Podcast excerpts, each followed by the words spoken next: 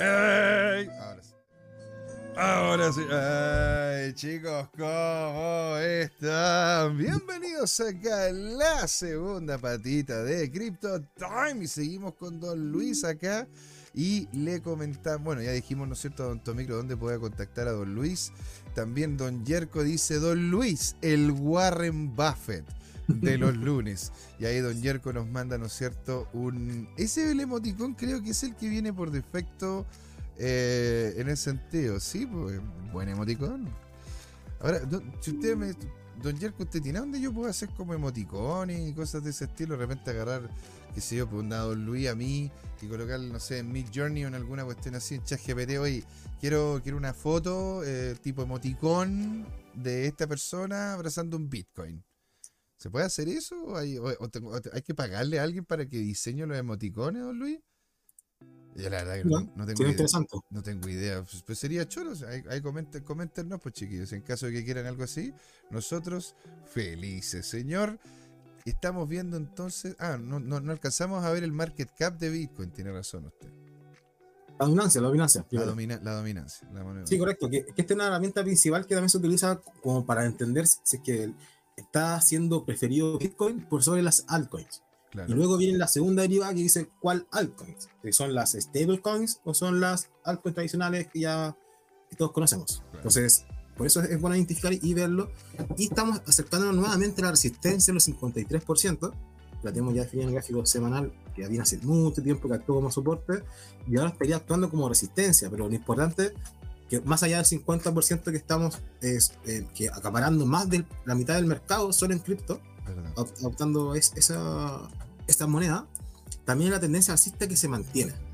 Entonces, mientras tengamos esta directriz o esta tendencia, vamos a tener la probabilidad de ir a romper y quizá acumulando, eh, aumentando más la participación del mercado de Bitcoin por sobre las altcoins. ¿ok?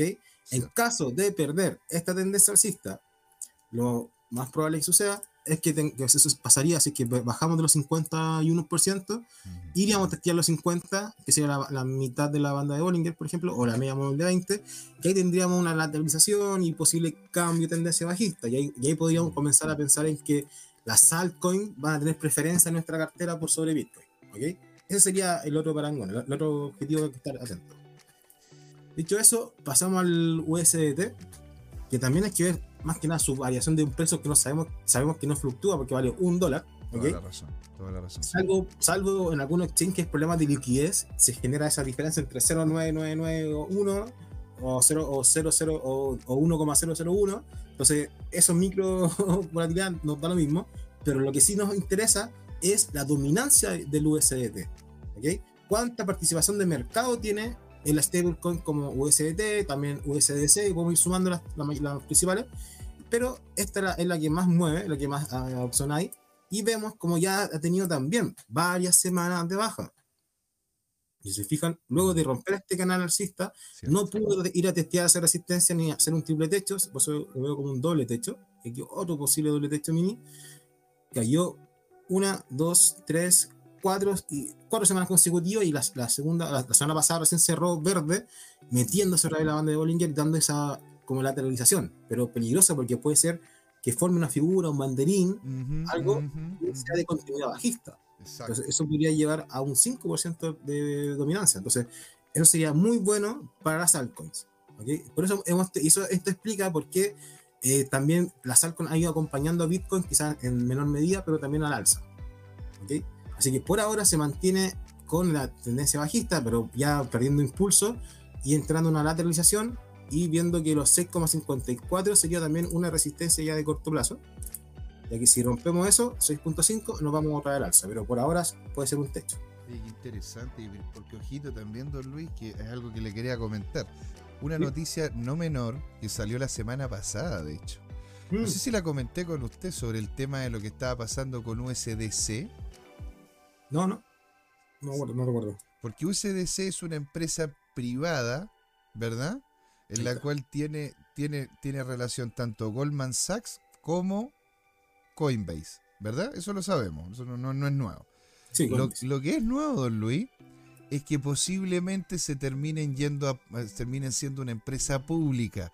Es Ah. decir, de que se estén abriendo a la bolsa. Y si se están abriendo a la bolsa, señor, eso significaría una entrada de capital importantísimo. Y claro que el tío Goldman ya tiene adentro todo listo para poder, ¿no es cierto?, seguir avanzando con esa moneda y que, y que desde cierta manera termine siendo justamente la moneda estable digital paralela a la FedNow.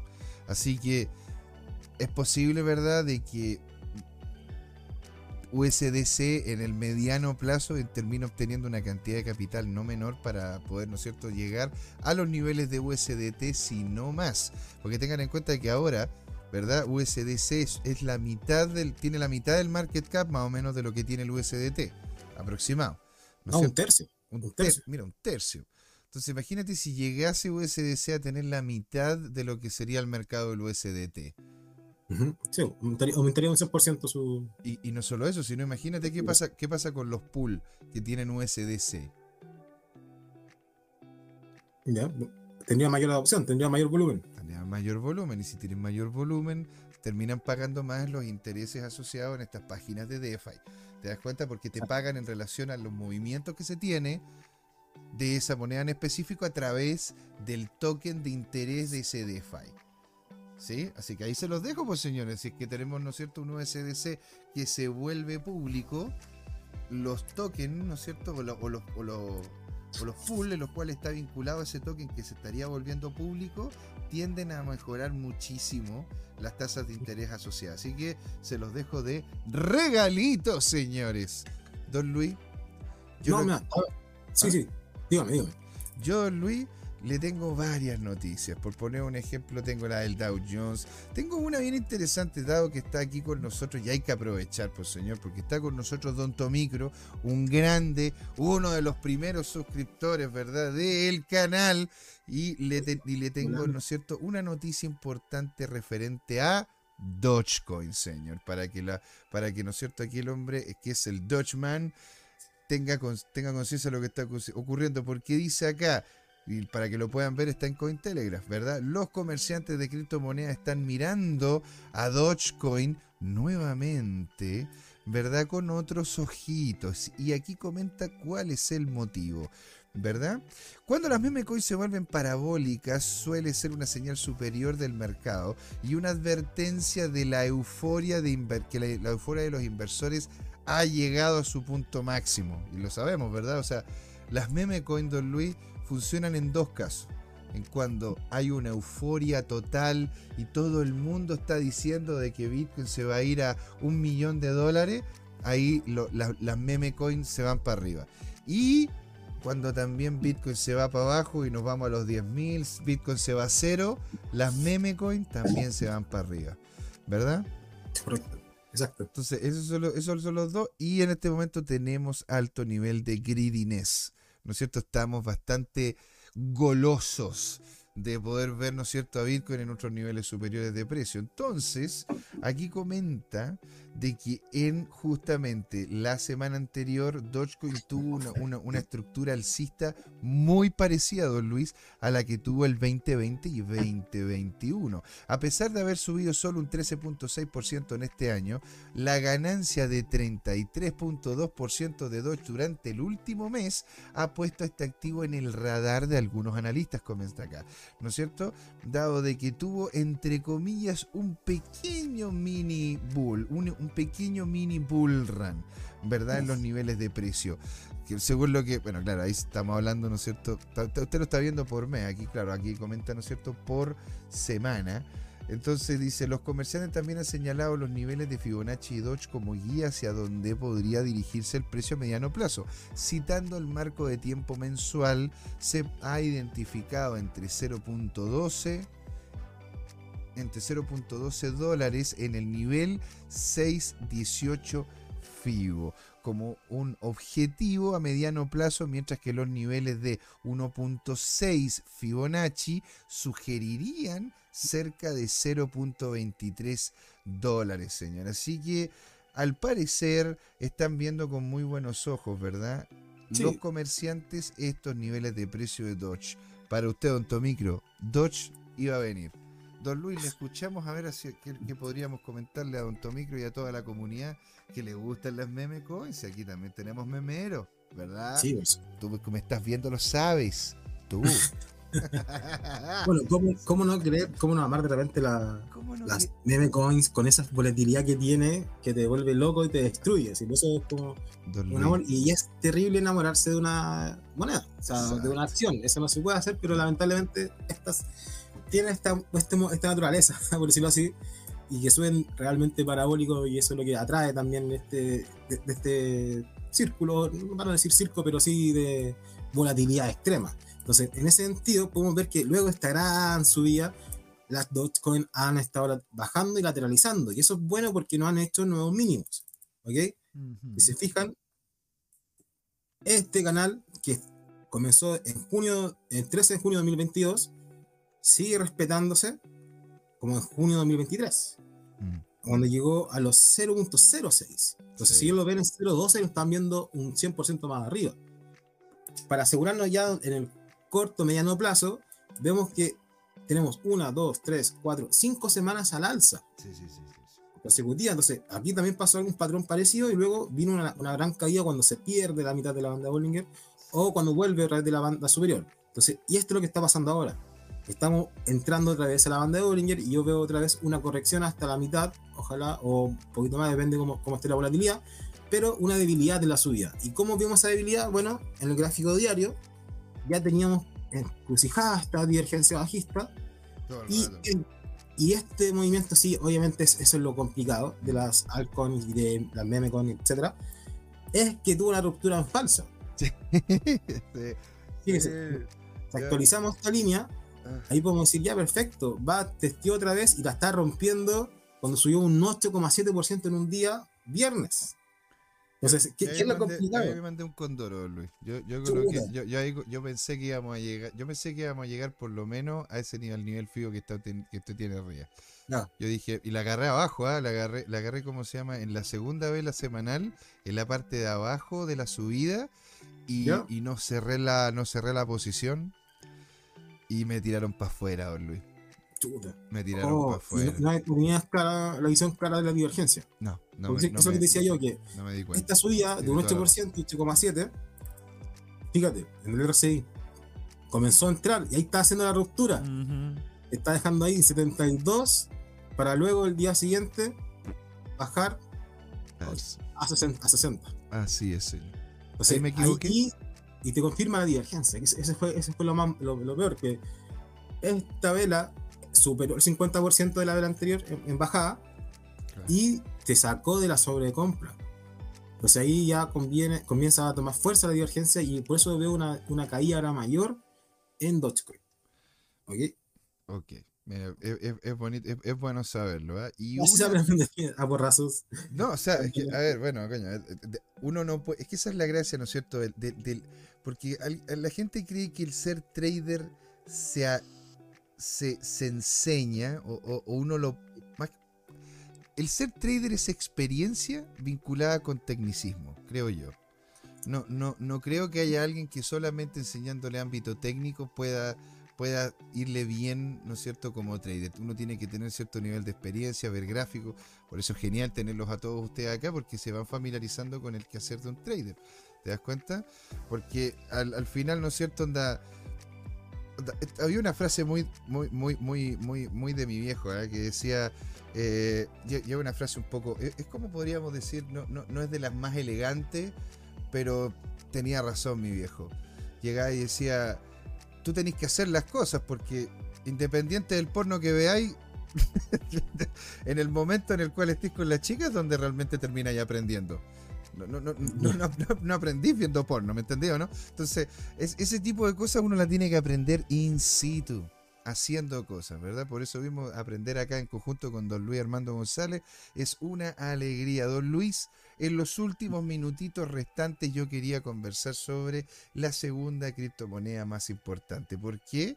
Porque el suministro de Ethereum en los exchange ha alcanzado, don Luis, el mínimo de hace cinco años. ¿Podría esto, don Luis, impulsar Ethereum a los 4 mil dólares? Porque, ojito, aquí, Uh. aquí lo que comenta dice: el precio de Ethereum se ha movido lateralmente durante la última semana. Porque, claro, tampoco han habido noticias muy importantes en relación a la plataforma. Pero hay una. Pero una mirada más cercana a las tendencias recientes de los datos on-chain demuestra que los inversores de ETH se han comenzado a realizar movimientos alcistas estratégicos tras la presentación, y eso es lo choro y lo interesante, del ETF Spot de Ethereum de parte de BlackRock. E incluso algunos comentan, ¿verdad? De que sería mucho más fácil que saliese un ETF de Ethereum Spot, porque ya existen en Canadá, en, eh, en Reino Unido, en, en- en- en Brasil y en otros lados más, ¿verdad? Que lo que sería un ETF spot de Bitcoin. ¿Por qué? Porque se entiende de que Ethereum y Bitcoin son activos diferentes, ¿verdad? Entonces dice acá de que aunque no se ha movido, el tema del ETF spot de Ethereum de parte de BlackRock podría terminar haciendo un gran, una gran diferencia en los niveles de precio, ¿verdad? Y aquí justamente comenta, comenta sobre el tema de lo gráfico y dice de que el, eh, la cantidad de tokens depositados en los exchanges de criptomonedas, ¿verdad? Ascendían el 15 de noviembre, don Luis, a cerca de 14.5 millones Oh, de Ethereum. ¿Sí?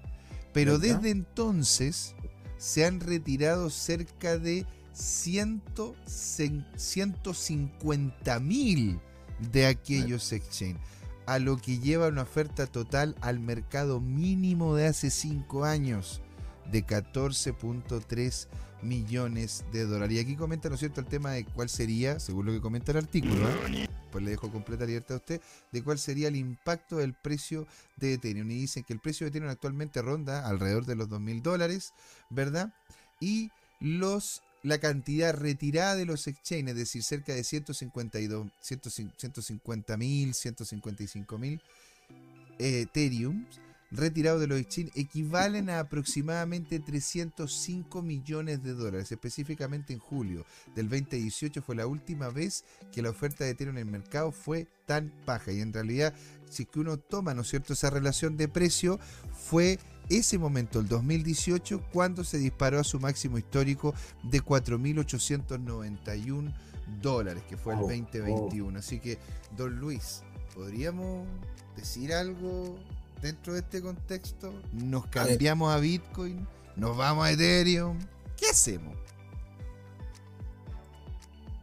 Lo escuchamos, don Luis. Que al parecer ahí se... se- desde se-. ¿Ya? Solamente por, por dar contexto, están los 2900, 2400, 2500 por ahí como resistencia. Así que de irse de una para allá no es tan así. Luego de eso, podemos ver que el precio, si bien la semana pasada, eh, ah, pero estamos con velas normales, sí, cayó levemente, un menos 1,62%, esta semana ya está un 0,5 arriba. Se mantiene cerca de los, 2000 de los 2000. Entonces, está en una resistencia donde también fue el 10 de abril, Mm, cuando subió un 13% en una semana, la semana siguiente cayó fuerte un 12%. sí, señor. Entonces, está en una zona clave que le cuesta poder romper, que son los 2122. Mm, Entonces, en ese caso, ese es el techo de ahora, los 2122, y el piso inmediatamente que tenemos acotadito y bien cercano en caso de que perdamos este impulso alcista, está en los 1960. ¿Ok? Entonces, por ahora estamos lateralizando, vamos a ir al gráfico diario, y lo bueno es que ha respetado la media móvil de 20 semanas, la mitad de la banda de Bollinger, y dándole un apoyo nuevamente en esta zona de los 1960 para ir a atacar otra vez los 2100. Entonces veamos es que esta semana puede lograr romper los 2100 y tendríamos ya una fuerte subida porque sería una resistencia enorme la que estamos rompiendo, como dijimos desde abril de 2023 que la, la testió y anteriormente había sido soporte. Entonces vemos que si es que logra superar esta resistencia, nos podemos ir ya a buscar el próximo soporte en 2000, eh, resistencia, perdón, en los 2400, 2500 APP. O sea, imagínense, don Luis, o sea, partiendo desde junio del 2022, si es que vemos, ¿verdad? Han habido lower lows cada vez más, han, han habido, ha- han habido eh, aumento- aumentos constantes de los niveles de precio. O sea, ahí tendríamos, ¿no es cierto?, un mega bull flag, o me equivoco. Sí, sí, correcto. Sí, sí. Tendríamos una muy grande bandera que continuación al alza. Es importante que, que rompa esta resistencia. Y ahora para responder la segunda parte, versus Bitcoin, ya eh, la semana pasada estábamos viéndolo con muy buena cara, con el semanal, de que Ethereum no estaba cayendo tanto como Bitcoin. Aquí se pegó un rebote Bitcoin y por eso terminó cayendo ro- en roja la semana, Sí. un 2%, pero esta caída no logra entrar a sobreventa. Entonces, por eso yo veo la posibilidad de cambiarnos a Ethereum o mantenerse en Ethereum, ya que la subida de Bitcoin ya estuvo fuerte y si cae, puede que haya una, una oportunidad aquí con el dedo en el gatillo, sabiendo de que si Mm. cae Bitcoin, la altcoins puede caer más, dado que la stablecoin podría empezar a subir. Entonces, mucho ojo, yo estaría aguantando en, en Ethereum, pero si es que pierde los 0.05 versus Bitcoin, eh, me cambio otra vez a Bitcoin.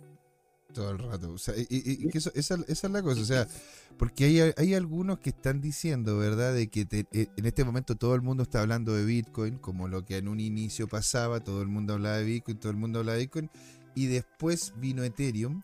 Y Ethereum, después de estos cambios, ¿no es cierto? Chapela y todo esto como mejoras internas, el cambiar de Sí, no, Proof of sí. Work a Proof of Stake y toda esta cuestión, ahora ha estado como callado, que en definitiva hay muchos analistas que, me, que están comentándolo como que, como que fuese Don Luis como un dragón dormido.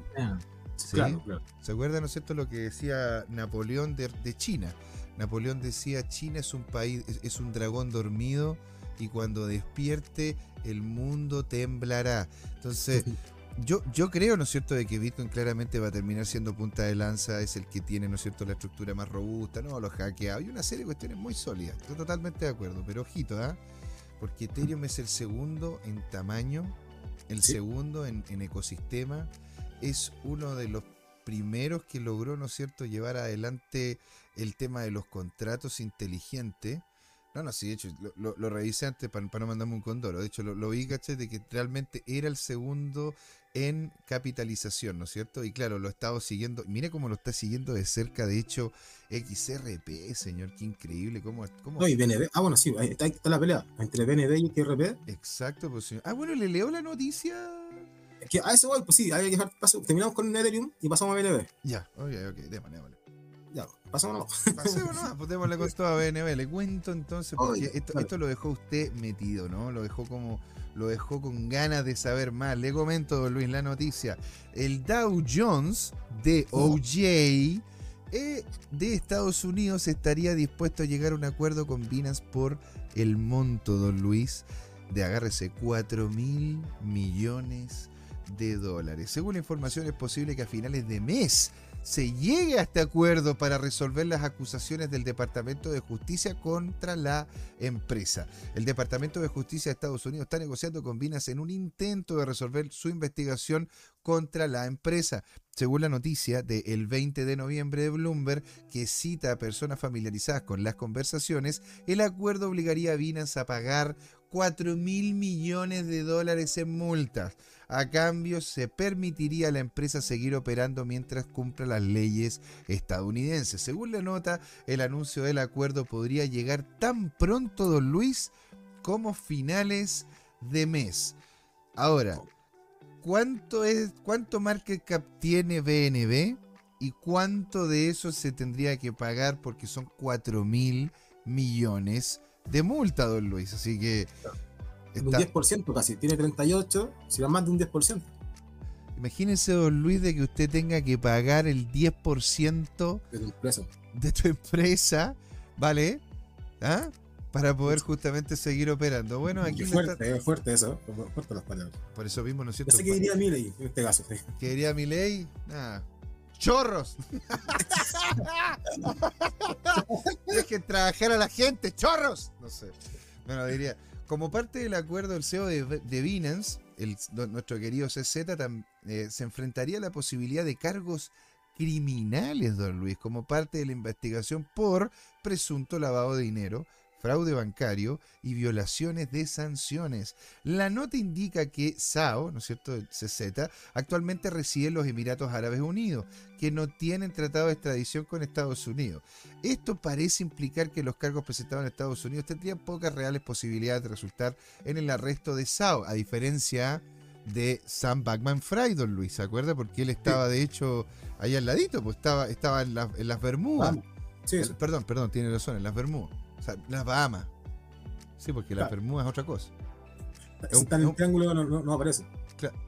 Claro. Aparte un pantalón la bermuda, ¿no? Bueno, no sé.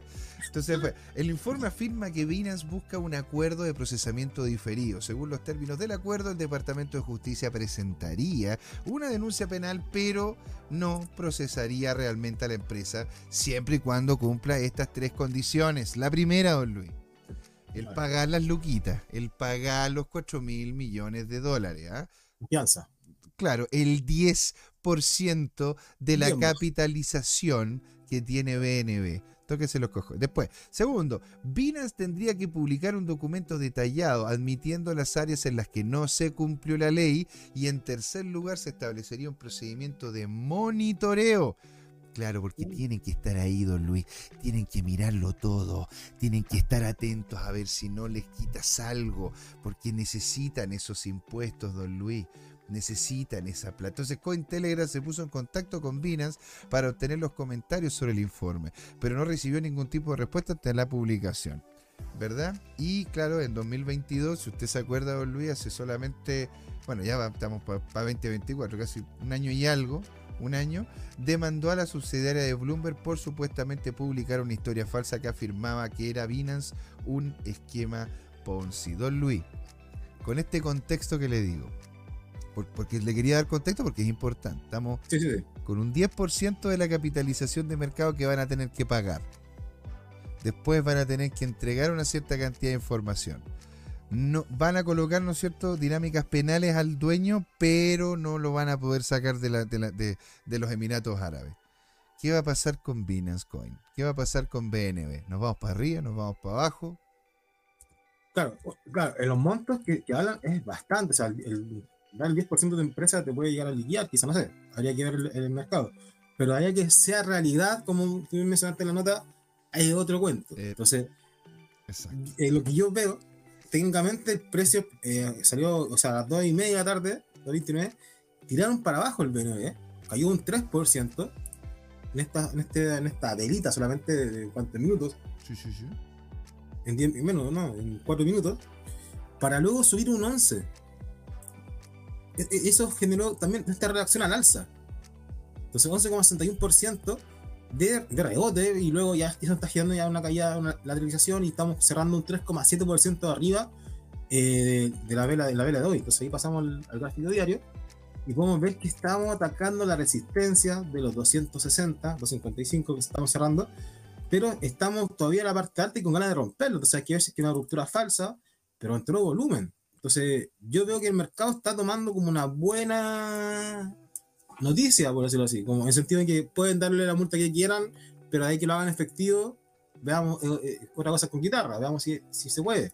Entonces, para mí el mercado lo está viendo bien, lo está dando una mayor eh, atractivo a la moneda y también dando esta figura técnica que estamos, habíamos visto la semana pasada también, proyectándola como una tasa, tasa con asa. Sí, exactamente. Que es la que podría ser la segunda vueltecita y romper definitivamente este, resistencia a los 260, que está hace mucho tiempo ya actuando como tal. Entonces, yo veo que hay una buena oportunidad de romper, de que está bien castigado. ¿Por qué? ¿Por qué lo veo así? Porque fijémonos, así se ve aquí, en qué está pasando estas últimas 24 horas. ¿Okay? Las principales criptomonedas están todas a la baja, están todas en negativo. Así es. Y de hecho te voy a preguntar si es que hay una noticia en, Solana, porque salió, pasó recién, no sé, que se pegó una caída de un 7%. Sí, sí, le tengo una noticia de Solana. Tengo noticias para lo que quiera, señor. Si de hecho, ¿cómo se llama? Le tenía, pues tengo noticias de Solana, de ADA. O sea, hay una... Es increíble. Increíble. Pero de hecho, señor, la verdad que las noticias que yo le tenía de que tengo yo en este momento de Solana, ¿Ya? ¿verdad? Literalmente son todas positivas, ¿verdad? Porque dice incluso que hay algunos que se van a salir para arriba. ChatGPT dice que Solana va a terminar el 2024 valiendo mil dólares, ¿no es cierto? Onda, hay, hay como se llama, están haciendo mucho más simple lo que es la producción de, eh, o sea, lo que es el movimiento de activos dentro de la plataforma. Por ende es posible que terminen generando tipo, tipo relay como lo que tiene Polkadot, una serie de cuestiones. La verdad que incluso podría comentarle hace 10 horas que salió una noticia muy interesante que los DEX acaban de tener un spike de cerca, esta semana, señor Don Luis, esta semana literalmente tuvieron un spike de cerca del 54% de aumento en la cantidad de utilizaciones de los DeFi. O sea, la red está siendo utilizada, señor. Yo cuando Sí. me, me llegó a mí también, ¿no es cierto?, el aviso de la baja y la verdad es que no le tengo noticias que puedan acreditar el por qué se está bajando. Hasta ahora no. Veamos, ¿no es cierto?, si de repente en Twitter sale algo. A ver, veamos qué Ya, pasa. no, bueno, quizás entonces una de corrección. Puede Luego de tener una, dos, tres, cuatro, cinco semanas consecutivas al alza. Exacto. Entonces, veamos cuánto subió. Desde que se apoyó aquí, un 200%. Nah, vamos, una ahora cosa- con la corrección, una 160. Entonces, es normal y lógico que haya una toma de utilidades. Claro, o sea, es que, es que, es que también, ¿cómo se llama? Por eso, ah, una de las cosas también comparándolo, lo que dice usted Solana con, con lo que yo vi en Ethereum. Yo, y esto es mi postura, ¿ah? porque no hay una cosa como tal como, como algo sano, pero creo yo de que la subida de precio que ha tenido Solana, la subida de precio que ha tenido Ethereum, incluso la subida de precio que ha tenido, ¿no es cierto?, XRP, han sido mucho más sanas que las que ha sufrido Bitcoin. Porque no es normal ni natural de que se tengan seis semanas consecutivas de alza. Sí. Eso, eso, eso es un recalentar el mercado. Y eso nunca está bien, pues, Luis. Puede generar problemas a futuro. Eso es un rebote tam- también como se desarrolla tal cual. Y de hecho, eh, cuando lo vi antes de, de pasar, me acordé de Martín, que nos mencionó sobre el hombro, cabeza, hombro en Bitcoin. Así es, señor. Don Bueno, Martín aquí se ve- 420. Sí, bueno, si estás por ahí, ojalá que puedas estar escuchando nuevamente o viendo, y viendo el gráfico, porque aquí sí hay un hombro cabeza a hombro, en las altcoins. Tanto en Solana, eh, creo que también en Ethereum. Toda la razón, don Luis. No, en no no, Solana. Ahí en Solana, en Solana lo vi. Solo que lo cambié, ahí está. En Solana Ahí está. está, pero claro, claro. Don Luis, Sí. usted tiene toda la razón. Y, claro, y aquí está lo que conversamos del patrón, del volumen, cómo se comporta. Si se fijan, la- no voy a poner a contar cuántas velas de volumen, sino que veo la, may- la mayor cantidad de velas altas están en la zona del primer hombro. Y si se fijan, en la zona de la cabeza no hay volumen eh, grande, no hay, no hay un aumento de volumen. ¿Ok? Y eso es lo que no pasa en Bitcoin. Por eso tenía la duda. Pero sí las altcoins, en este caso sí en Solana. Así que mucho ojo, puede que haya una caída potente y esto está recién empezando. Estoy viendo aquí, ¿no es cierto? El, el- Twitter o el X, ¿no es cierto? De Solana. Y fíjate que no me sale nada que pueda re- realmente terminar eh, afectando. Lo que en este momento está pasando, de hecho, hace una hora atrás, es una relación en, en Miami Beach, es un evento en Miami Beach de Solana que se llama Artistas en Residencia, que lo estaba posteando, que va a ser desde el 8 al 10 de diciembre. Y en este momento hay una, un, está Hackatum, Hackatum, tal cual, arroba Hackatum, T-U-M, ¿no es cierto? Que eh, eh, cerca de 800, si no más, ingenieros de, de- diferentes universidades europeas están utilizando la plataforma DeFi totalmente gratis de Solana. Solana les entregó unos tokens para que pudiesen utilizarlo. Una vez eso pasa porque si les pasaba una cantidad importante de tokens, Don Luis, y lo están utilizando para poder hacer movimientos y crear cosas en DeFi, puede ser de que eso esté haciendo afectación a los niveles de precio, porque aquí dicen de que les pasaron cerca de... Ah, bueno, puede terminar afectando por Don Luis. Porque, como se llama, les pasaron cerca de, de- de 10 millones de dólares a, eso, a esos 800 ingenieros en Solana completamente gratis para que ocupasen la plataforma. ¿Y cuándo fue eso? ¿Hoy día? Hoy día hace 4 horas. Solana tiene 24 billones de market cap. ¿por qué no me aparece el número 6 no lo veía? Ahí está. 24 billones Claro, y- de dólares, y- son 10 millones. y colocaron 10 millones de dólares para que pudiesen utilizarlos como para esta mega ultra dinosaur hackathon. Algo de volumen aumentó, sí, pero no sé si es tan relevante como las compras o estos de acá. Eso no sé si va a influir tanto. Eh, tiene todo el sentido. Don Luis. Sí. ¿Hay algo más que quiera comentar usted, señor? Son las casi las 8 y cuarto de la tarde. Se nos pasó volando, la verdad que lo paso muy bien con usted, po, don Luis. No, espectacular el programa. Siempre un Sobre todo agrado, ahí los comentarios y las preguntas de hoy estuvieron uff. Muy buenas, muy buenas, señor. A los, a los amigos que nos hablan, ¿no es cierto?, en el chat de YouTube, de Twitch, Señores, muchísimas gracias. Excelentes preguntas, excelentes acotaciones. Y a los que nos hablan por Twitter, también a los que nos hablan por Instagram, estamos atentos a todo lo que ustedes nos digan. Señora Edición, y muchas gracias, ¿no es cierto? A Don Jerko Betts, ahí que se volvió también suscriptor. Don Tomicro, suscriptor también, que estuvo con nosotros comentando acá. ¿Quién más estuvo? Estuvo Don Oscar Riquelme, Don Felipe Aleui, muy buenas preguntas en relación a lo que ocurre con Milei lo que pasa en Argentina. ¿Verdad? ¿Quién más estuvo con nosotros? Bueno, en Twitch, ¿no es cierto? Estuvo Martín420, también nos preguntó Daniela. No, no sé si puedo, no sé, ese apellido, no sé si te lo diga bien, te lo voy a destruir. Daniela, tú sabes quién eres, ¿verdad?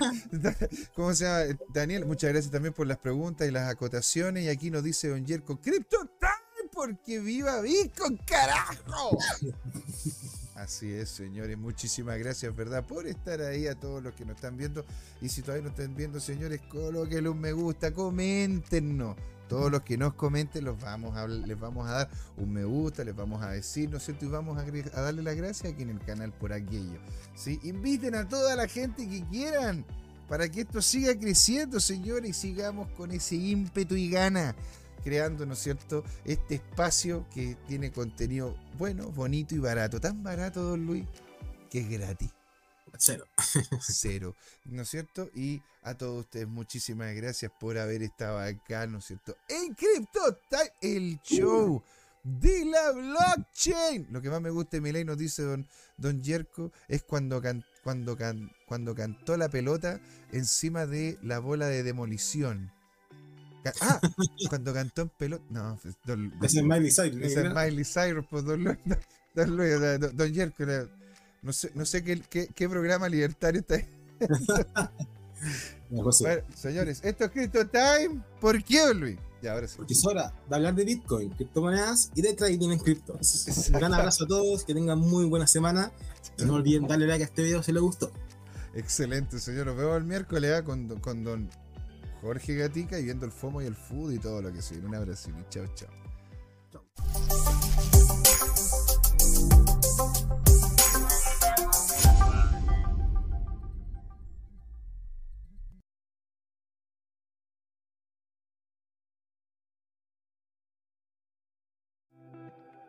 Hola amigas y amigos, antes de irnos les queríamos recordar que esta comunidad CryptoTime la hacemos todos. Así que siempre invitados a nuestros canales de difusión en Twitch, Twitter, YouTube, LinkedIn y Facebook. Búsquennos como CryptoTime, con I latina, así, latinos como nosotros. Los esperamos para intercambiar información, hacer nuevos amigos y conexiones en este hermoso mundo del blockchain y las tecnologías descentralizadas. Los invitamos a suscribirse para recibir información sobre nuevos episodios y les mandamos un gran saludo de acá, Jorge Gatica y José Miguel. Nos vemos.